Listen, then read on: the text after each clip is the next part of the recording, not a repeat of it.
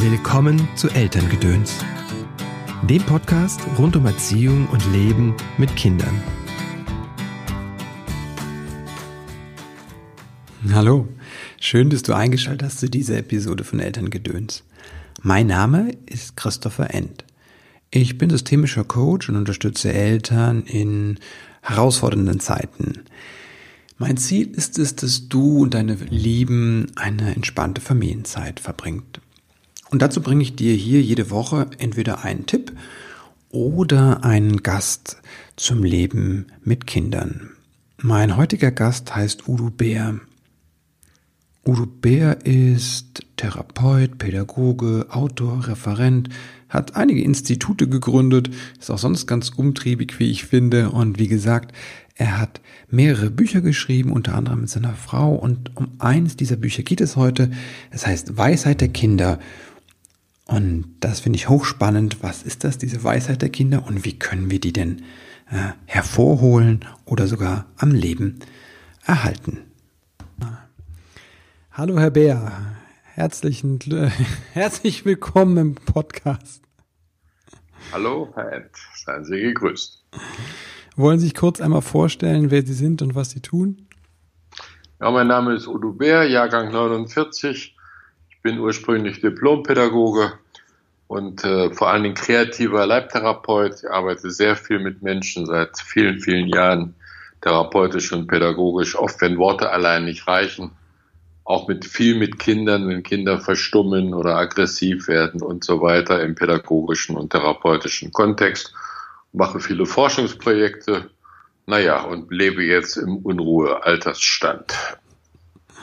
Was heißt Leibtherapeut?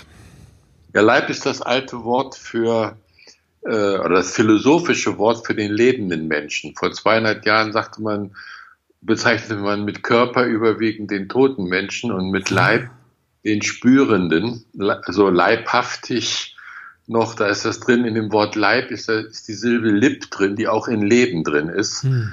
Leib ist der Mensch, der sich spürt, also unterhalb der Ebene des Denkens. Ja. Das Körpererleben, das die Gefühle, das seelische Erleben, das Befinden, die Atmosphärenwahrnehmung und so weiter. Ja.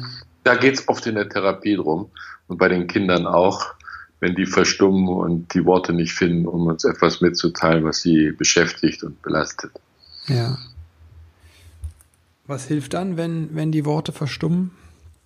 Malen, singen, bewegen, Gesten, spüren. Also alles, alles, also das ernst zu nehmen, was ich auch als Gegenüber spüre.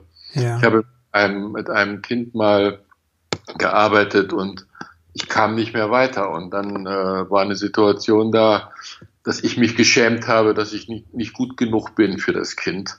Wow. Und habe mit meiner Frau drüber gesprochen. Ich wollte schon den Beruf wechseln und bei McDonald's Cheeseburger schichten, um was zu machen, wo man auch sieht, dass was Anständiges rauskommt.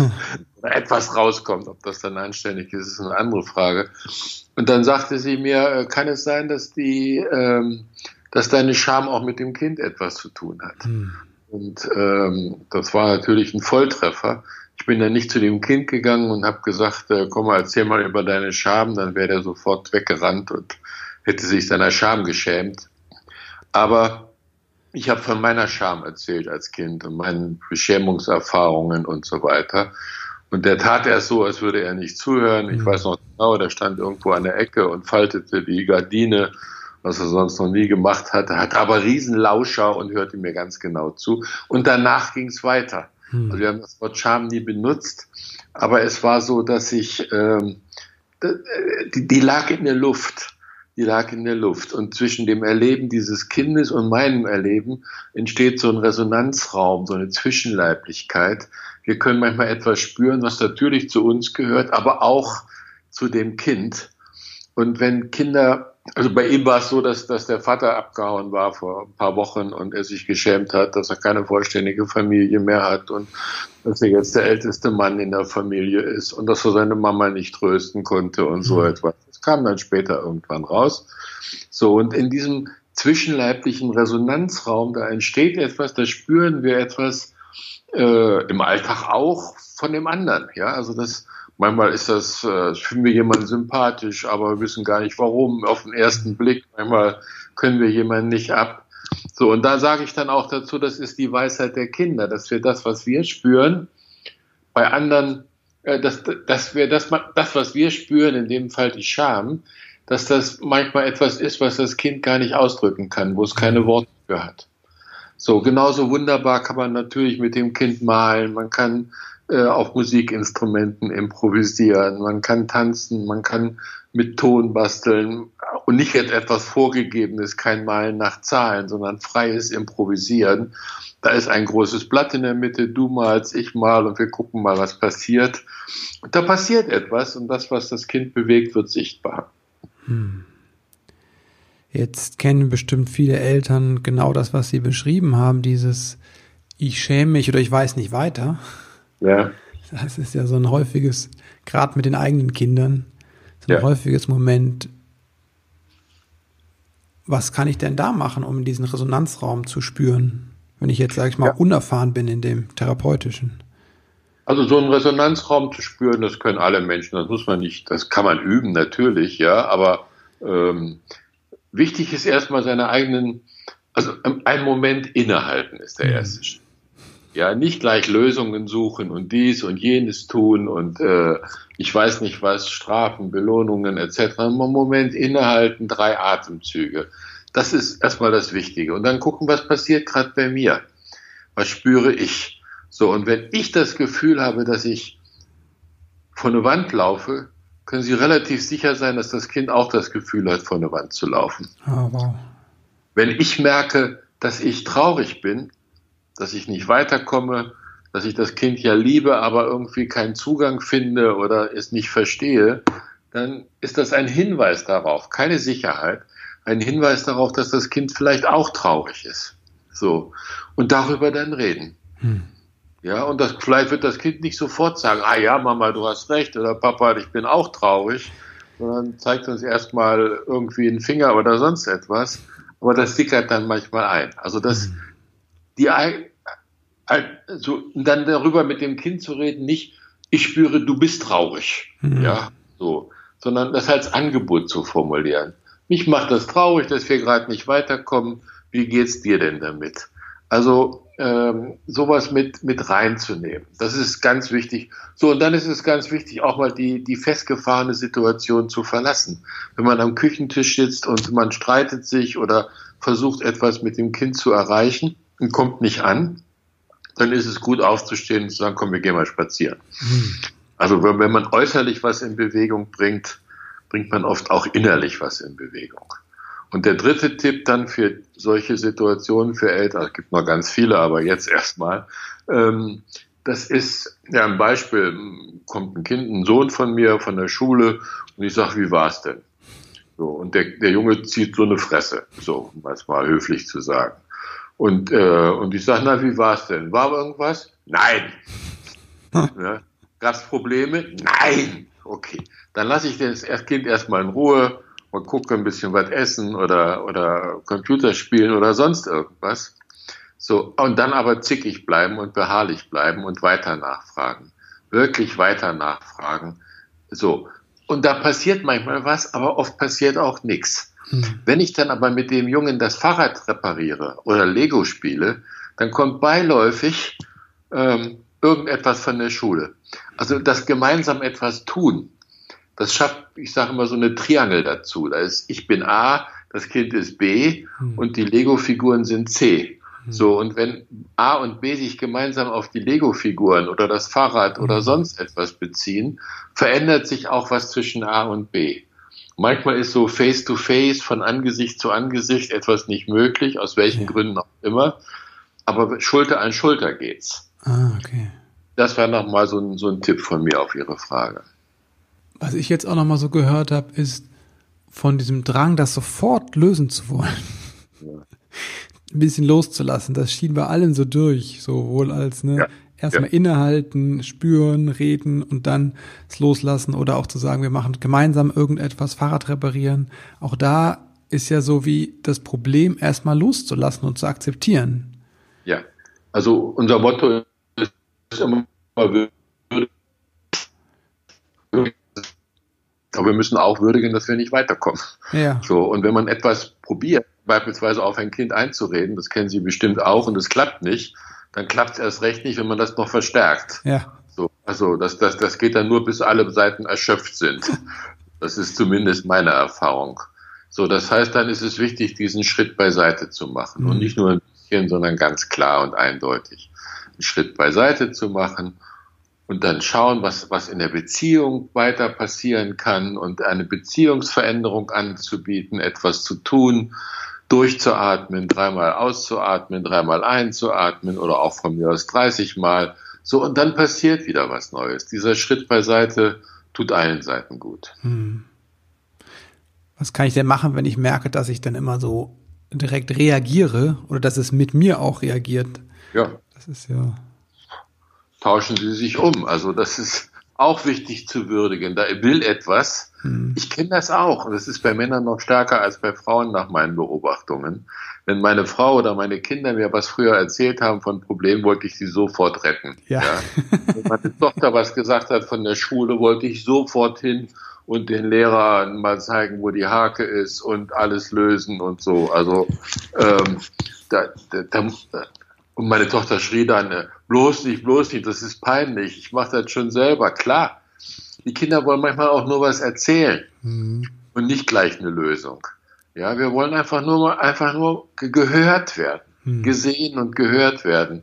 So, das ist, das ist ganz wichtig. Und bei mir brauchte das wirklich bewusste Anstrengung. Ich musste mich bremsen. Mhm. Also da ist dann auch der Verstand und nicht nur das leibliche Spüren wichtig, das leibliche Spüren sagt, du musst losrennen und agieren und sonst was. Und der Verstand kann dann auch mal sagen, okay, komm, gönn dir mal eine Minute, hör erst mal zu und vertrau auch dem Kind. Ja, da wird schon irgendwas kommen. So, aber wenn das Kind leidet und Hilfe sucht, dann zeigt es uns das schon. Dann dürfen wir auch mal zur Schule rennen oder sonst was. Aber dann und nicht als ersten Impuls. Hm. Okay, da höre ich schon wieder daraus diese Gelassenheit erstmal ja. dem Raum zu geben, den Dingen. Ja. ja, Erziehung, ach ja, mal Erziehung, Begleitung von Kindern ist immer hinterherhecheln, es gibt ständig Überraschungen, es gibt ständig Aufregung, es gibt ständig Spannung, so, und wir brauchen die Gelassenheit. So, mhm. wenn wir an den Kindern, je mehr wir da rumfummeln, äh, desto schwieriger wird's. Also nicht mehr ganz. Das ist meine, meine Lebenserfahrung. Ich konnte das auch nicht gut. Also verstehen Sie mich richtig. Ich bin da kein Künstler drin. Aber es wurde dann immer besser. Hm. Es wurde immer besser. So. Ja. Da spricht ja auch so ein Vertrauen in die Fähigkeit der Kinder, die Dinge selbst zu lösen, raus. Ja. Ja. Ich finde, dass Kinder eine unglaubliche Kompetenz haben, wenn man sie ihnen lässt. Ja, wenn man sie ihnen lässt. Ja, das Gras wächst auch von alleine, wenn nicht ständig da ein Rasenmäher drüber geht. Mhm. Und wenn wir da dran ziehen, wächst, das ist so ein altes Sprichwort, wächst halt auch nicht schneller. So, das ist bei den Kindern auch so. Wenn Sie sich vorstellen, oder wenn wir uns vorstellen, was das Kind allein im ersten Lebensjahr oder in den ersten drei Lebensjahren so lernt, ja, was es nach der Geburt an Sprache, an Kontakten, an, an Sinneseindrücken, an, an, an, an Beweglichkeit, an, an Gefühlsleben, was es so lernt, ist unglaublich.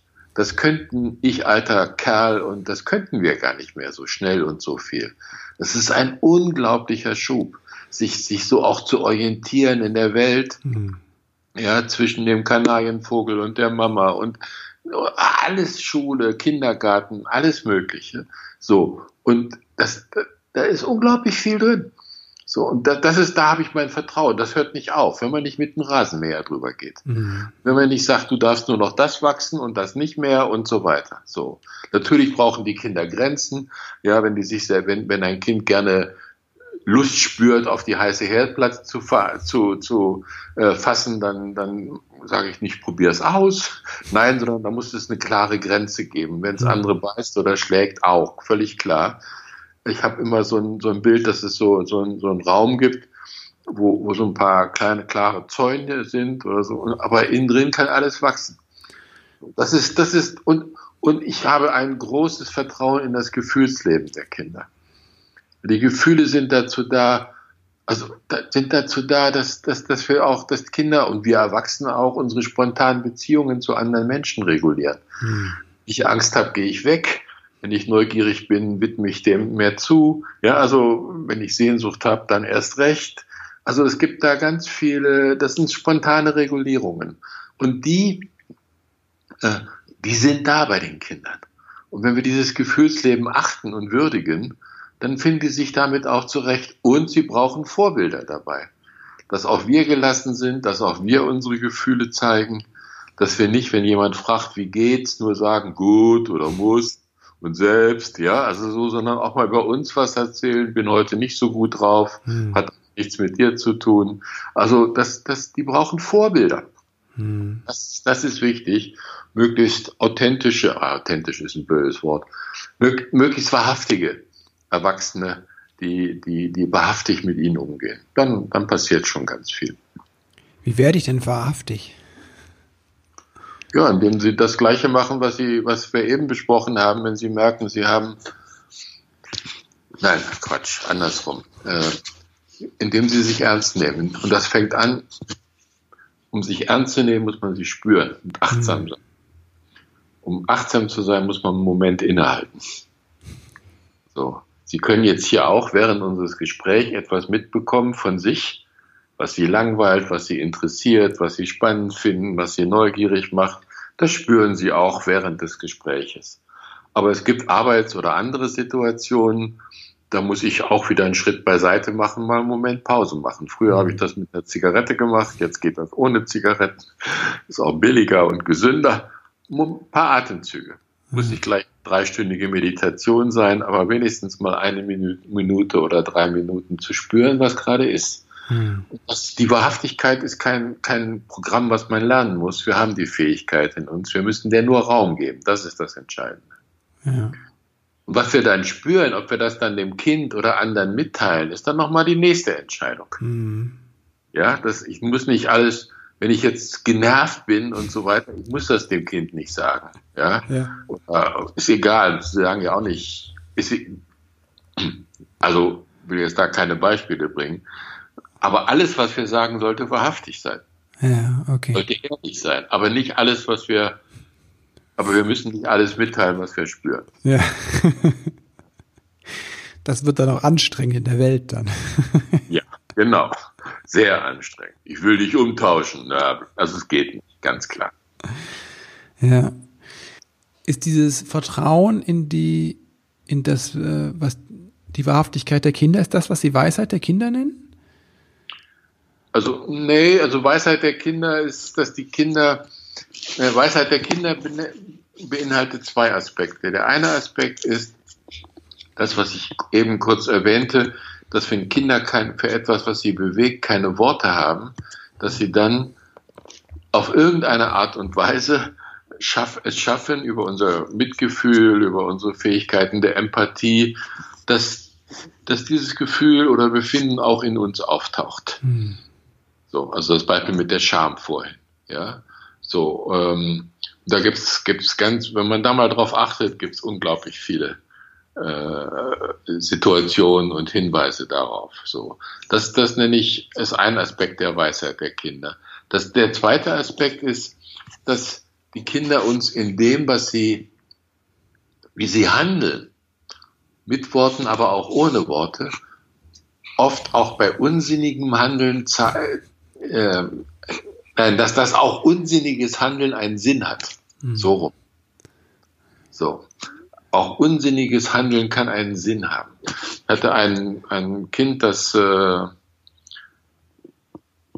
ach ja, ein etwas zwölfjähriger Junge, das, äh, er wollte immer nur Verstecken spielen. Ich musste ihn suchen. Immer nur Verstecken. Ich fand es ein bisschen bescheuert, ehrlich gesagt. Also ein bisschen schräg. Hm. So, weil ich habe es nicht verstanden, was das sollte. Aber ich habe es gemacht. So, bis ich dann irgendwann mal merkte und gelesen habe, auch bei einem äh, Autor, der sagte, Friedrich Arni, den ich sehr schätze, auch Krimi schreibt der und so, der, der, der beschrieb ein, ein Kind, das weggelaufen war und gesucht wurde in München äh, und der Held dieses Krimis da, der unterhielt sich dann mit dem Kind und äh, sagte zu dem Kind, du bist weggelaufen, weil dich schon vorher keiner gesehen hat. Mhm. So, und darüber wurde mir deutlich, wenn Kinder gerne Verstecken spielen, das machen ja alle Kinder, aber wenn es so zwanghaft wird, was ist der Sinn davon? Der Sinn ist, dass sie gesucht werden, ganz einfach. Dass jemand nach ihnen sucht, dass jemand sie vermisst, mhm. dass sucht. Oder wenn Kinder im Spiel partout nicht verlieren können, mhm. hat das einen Sinn. Also keiner spielt gerne irgendwas, wo er unbedingt verlieren will. Das ist schon, wäre auch eine Macke oder so. Ja. Aber wenn das so zwanghaft wird, wenn mhm. Kinder dann weinen und, und ganz verzweifelt sind, weil sie verloren haben, dann ist meine These, dass sie uns damit zeigen, dass sie vorher schon was verloren haben. Mhm. Vielleicht die Geborgenheit, vielleicht ein Stück Heimat, vielleicht die Oma, die, die, die gestorben ist. Also, wenn ich verlieren kann, hat schon etwas verloren. Mhm. Das gibt da ganz viele Beispiele. Ich, ich möchte immer gucken bei der Weisheit der Kinder, was ist der Sinn eines scheinbar unsinnigen Verhaltens und was ist, was ruft das bei mir hervor? und was äh, zeigt, sagt uns das Kind damit ohne Worte. Ja. So hört sich das natürlich immer sehr plausibel an. Wenn ich in der Situation stehe, sitze, stehe, ja. stecke, dann stehe ich ja manchmal wieder Ochs vom Berg, so. Ähm, Gerade als Eltern. Und die Frage ist dann ja auch für mich, wann ist so ein Verhalten zwanghaft oder außerhalb der Norm und wann ist es noch normal? Ne? Das ja. Also es erstmal es gibt äh, da keine objektiven Normen, sondern also keine Checklisten oder die gibt es, ne? aber mhm. von denen halte ich nicht viel. Das entscheidende Kriterium ist das Leid. Mhm. Das Kind drunter leidet und das merken sie. Merkt auch der Ochs vor dem Berg. Ja, und dann leiden sie auch mit, weil sie empathisch sind und weil sie mhm. mit, mit ihrem Kind haben und weil sie es lieben mögen oder sonst etwas.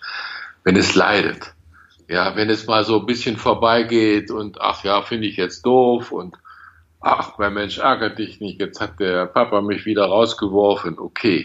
Aber wenn das Kind noch fünf Minuten später drüber weint, dann leidet das Kind. Mhm. Das ist dann das Kriterium. Äh, also, das ist auch nicht jetzt so, in Stein gemeißelt. Das ist subjektiv unterschiedlich, wie Kinder auch ihr Leid zeigen oder manche versuchen es dann auch zu bekämpfen und zu verstecken. Ja, also, äh, aber eigentlich ist es das, worauf wir uns verlassen müssen. Hm. Letzten Endes.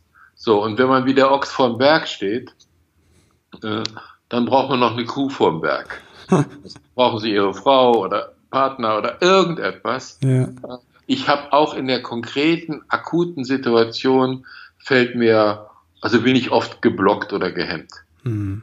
Ja, weil man so aufgewühlt ist und äh, so das, äh, ja, wenn man gebremst ist und so. Ich bin ein großer Fan des, des Nachklanges mhm. oder Nachgeschmacks. So, und dann ist es gut, vielleicht am Abend, wenn Sie vorher eine kritische Situation mit einem Kind hatten, dann nochmal mit ihrer Frau darüber zu reden oder mit jemand anderem, ja, um, um, um, also im Nachgeschmack, im Nachklang. Was war denn da eigentlich? Was war da bei dem Kind, aber auch was war bei mir? Ja. So, wie, wie hat sich da was hochgeschaukelt? Also solche, das, das braucht es. Und dann wird es irgendwann auch in der akuten Situation leichter. Hm. Das ist meine Erfahrung und meine Empfehlung. Aber wenn Sie, wenn Sie sich den Druck machen oder wenn Eltern, egal wie, sich den Druck machen, in jeder konkreten Situation sofort alles mit dem Kind zu regeln, kriegen sie Haarausfall und Schüttelfrost. Punkt. So, das klappt nicht, da werden sie scheitern. Das ist zu anstrengend. So, und der dritte Hinweis auf Ihre Frage oder Gedanke zu Ihrer Frage ist, ich bin ein Fan des großen Und. UND, drei Großbuchstaben ich liebe dich heiß und fettig und ich finde dein Verhalten jetzt unmöglich. Ja, so. Ich gönn dir gern die Zeit, dass du noch mit deiner Puppe spielst und wir müssen jetzt in den Kindergarten, ja. weil ich arbeiten muss. So. Ich weiß nicht mehr weiter, so. Und mir fällt vielleicht in der, morgen was ein. Ja, also dieses, dieses große und das Leben ist nicht linear und.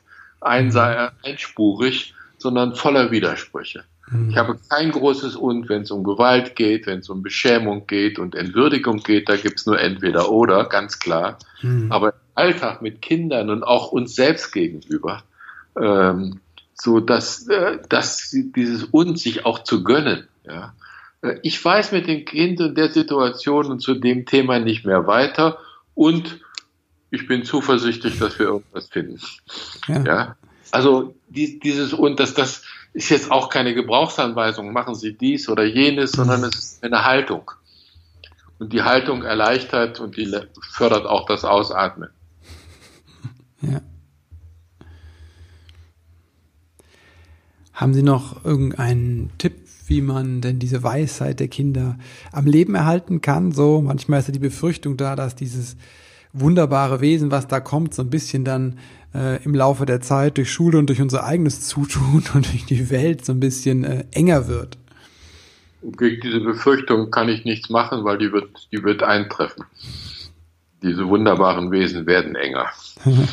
also ich kenne bisher kaum welche Ausnahmen. Das ist ähm, ja, ich kann wirklich nur immer wieder sagen, so wahrhaftig mit seinen eigenen Gefühlen, mit dem eigenen Leiblichkeit und Erleben den Kindern gegenübertreten. Beziehung, Erziehung ist Beziehung.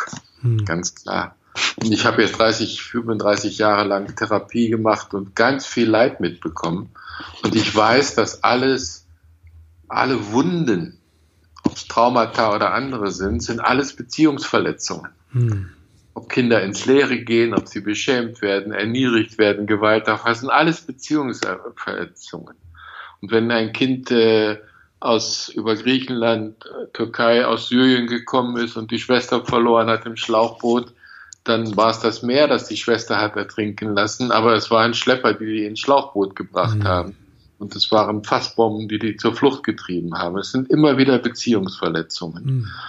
So, und was wir als Eltern machen können, ist gegen solche Beziehungsverletzungen aufstehen und da parteilich sein für die mhm. Kinder. Mhm. Auch für die Kinder, die nicht davon betroffen sind, die merken da unsere Haltung. Die fühlen sich darüber solidarisch geschützt. Mhm. Das ist wichtig.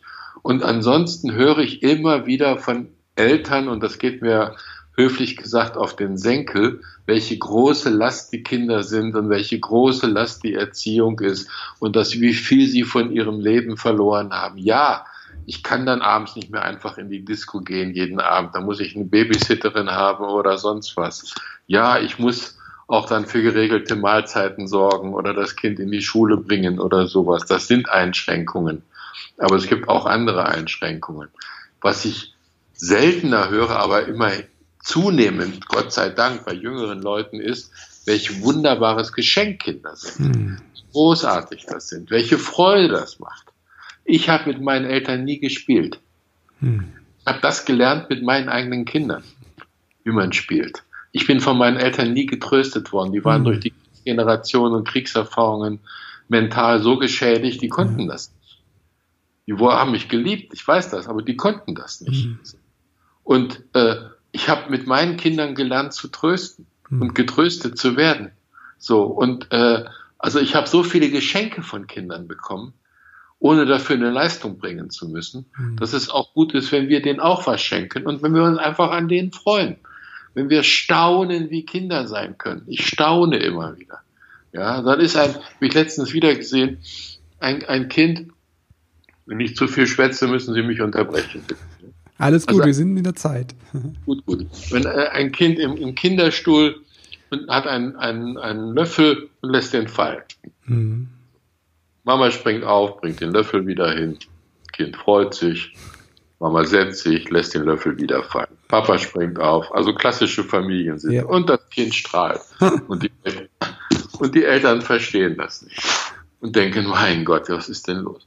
Ja, sich daran zu freuen. Das Kind übt Wirkungslosigkeit. Der Löffel ist ja völlig egal. Ja. Aber es ist doch wunderbar, indem mit einer Hand mit Fingerbewegung den Löffel loszulassen und sofort springt die Mama oder ja. der Papa und macht was.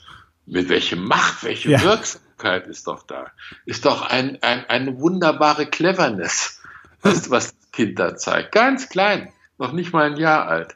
Großartig, großartig. Also an sowas auch sich das eigene Staunen wieder mhm. zu erinnern. Rekord und so weiter. So, jetzt halt mein Punkt. Ja. Ja, vielen, vielen Dank ähm, für das Gespräch. Und ähm, ich möchte Ihnen auch nochmal Danke sagen ähm, für Ihre Arbeit. Also für diesen liebevollen Blick, den Sie haben auf Kinder und auch auf die, die Eltern. Danke auch, dass Sie haben so einen, finde ich, so einen unaufgeregten Blick, wie das Leben funktionieren kann.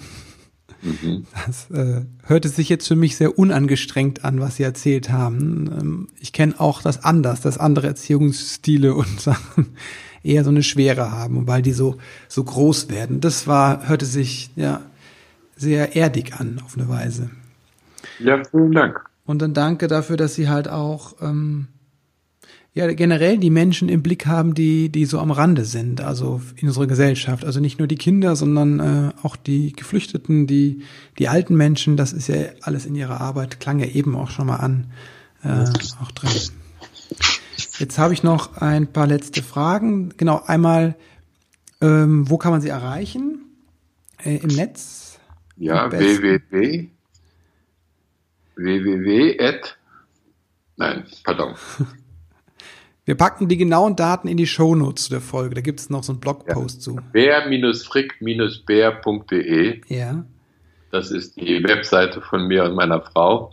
Und da steht dann alles andere drin. Okay, super. Da kann man auch mailen, da gibt es auch andere Blogs und Hinweise und auch Seminare zum Thema Kinderwürde und zu verschiedensten Themen, auch traumatisierten Kindern, aber auch anderen, auch zur Weisheit der Kinder mit Kolleginnen, auch Inhouse-Fortbildungen, Vorträge. Also da kann man über alles drankommen. Ja, super. Und dann das Buch, das ist jetzt, glaube ich, Anfang des Jahres nochmal in der zweiten Auflage erschienen, Weisheit der Kinder. Und Sie haben noch eine ganze Reihe andere Bücher geschrieben. Ja. ja. Okay, dann habe ich noch ein paar letzte Fragen. Sie haben das klang eben auch schon mal so an, wenn Sie so an Ihre eigene Kindheit denken was hat da vielleicht gefehlt, was sie sich selbst erarbeiten mussten, so. Ähm, was sie nicht von ihren Eltern mitbekommen haben, wo sie sagten, oh, das musste ich selbst dran, dran arbeiten, um das mir zu erschließen. Ja. Also die, das Schreiben des Buches Weisheit der Kinder hat mich sehr aufgewühlt. Oh. Weil nicht nur meine eigenen Kinder und Enkel in den Sinn kamen, natürlich auch die eigene Kindheit. Und auch nicht nur die Kinder, die, mit denen ich gearbeitet habe, sondern natürlich auch das eigene so ähm, klein, klein, ganz kurzes Ausholen. Wir reden oft von den vier Monstern der Entwürdigung, die Kindern, aber auch Erwachsenen widerfahren. Das eine ist Gewalt, das zweite ist Beschämung und das dritte ist Erniedrigung und das vierte ist die Lehre. Also ich bin mehrere, viele Jahre auch geprügelt worden, nicht zu wenig. Also ich habe auch Gewalt erfahren, Beschämung mehr in der Schule als von den Eltern äh, auch aber mehr in der Schule, auch dann, ja, und Erniedrigung war mit allem verbunden. Aber das Wichtigste, was ich lernen musste, ist, mit der Lehre umzugehen. Und damit meine ich jetzt nicht die Lehre, wenn Sie am Ende einer Arbeitswoche sagen, oh, jetzt will ich mal nichts mehr hören und nichts mehr sehen und abschalten und so weiter.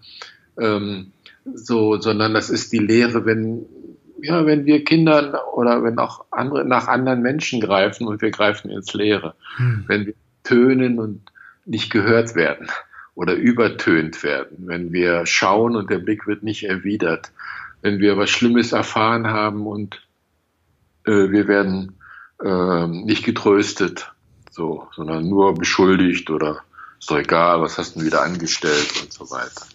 Also diese, diese leere Erfahrung, die haben mich am meisten in der Kindheit geprägt. Äh, ich finde, äh, dass meine Eltern da, glaube ich, da konnten sie wenig für, weil sie selber auch so in der Lehre groß mhm. geworden sind und auch nach der Kriegserfahrung. Und trotzdem hat es mir wehgetan. Mhm.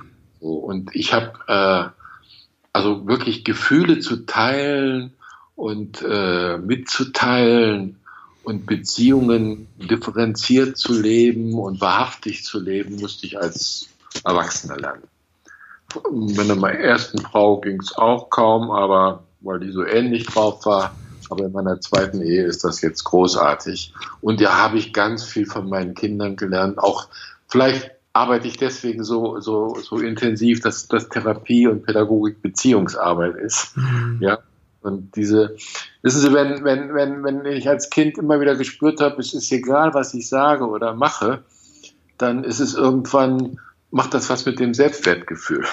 Mhm. So, äh, ich bin falsch, ich bin es nicht wert, dass man mich beachtet. Ich habe viele Monate lang die Schule geschwänzt und keinem ist es aufgefallen. Das Schulschwänzen war nicht das Wesentliche, ja. weil wenn ich jetzt dran denke und das keiner gemerkt hat. Mhm.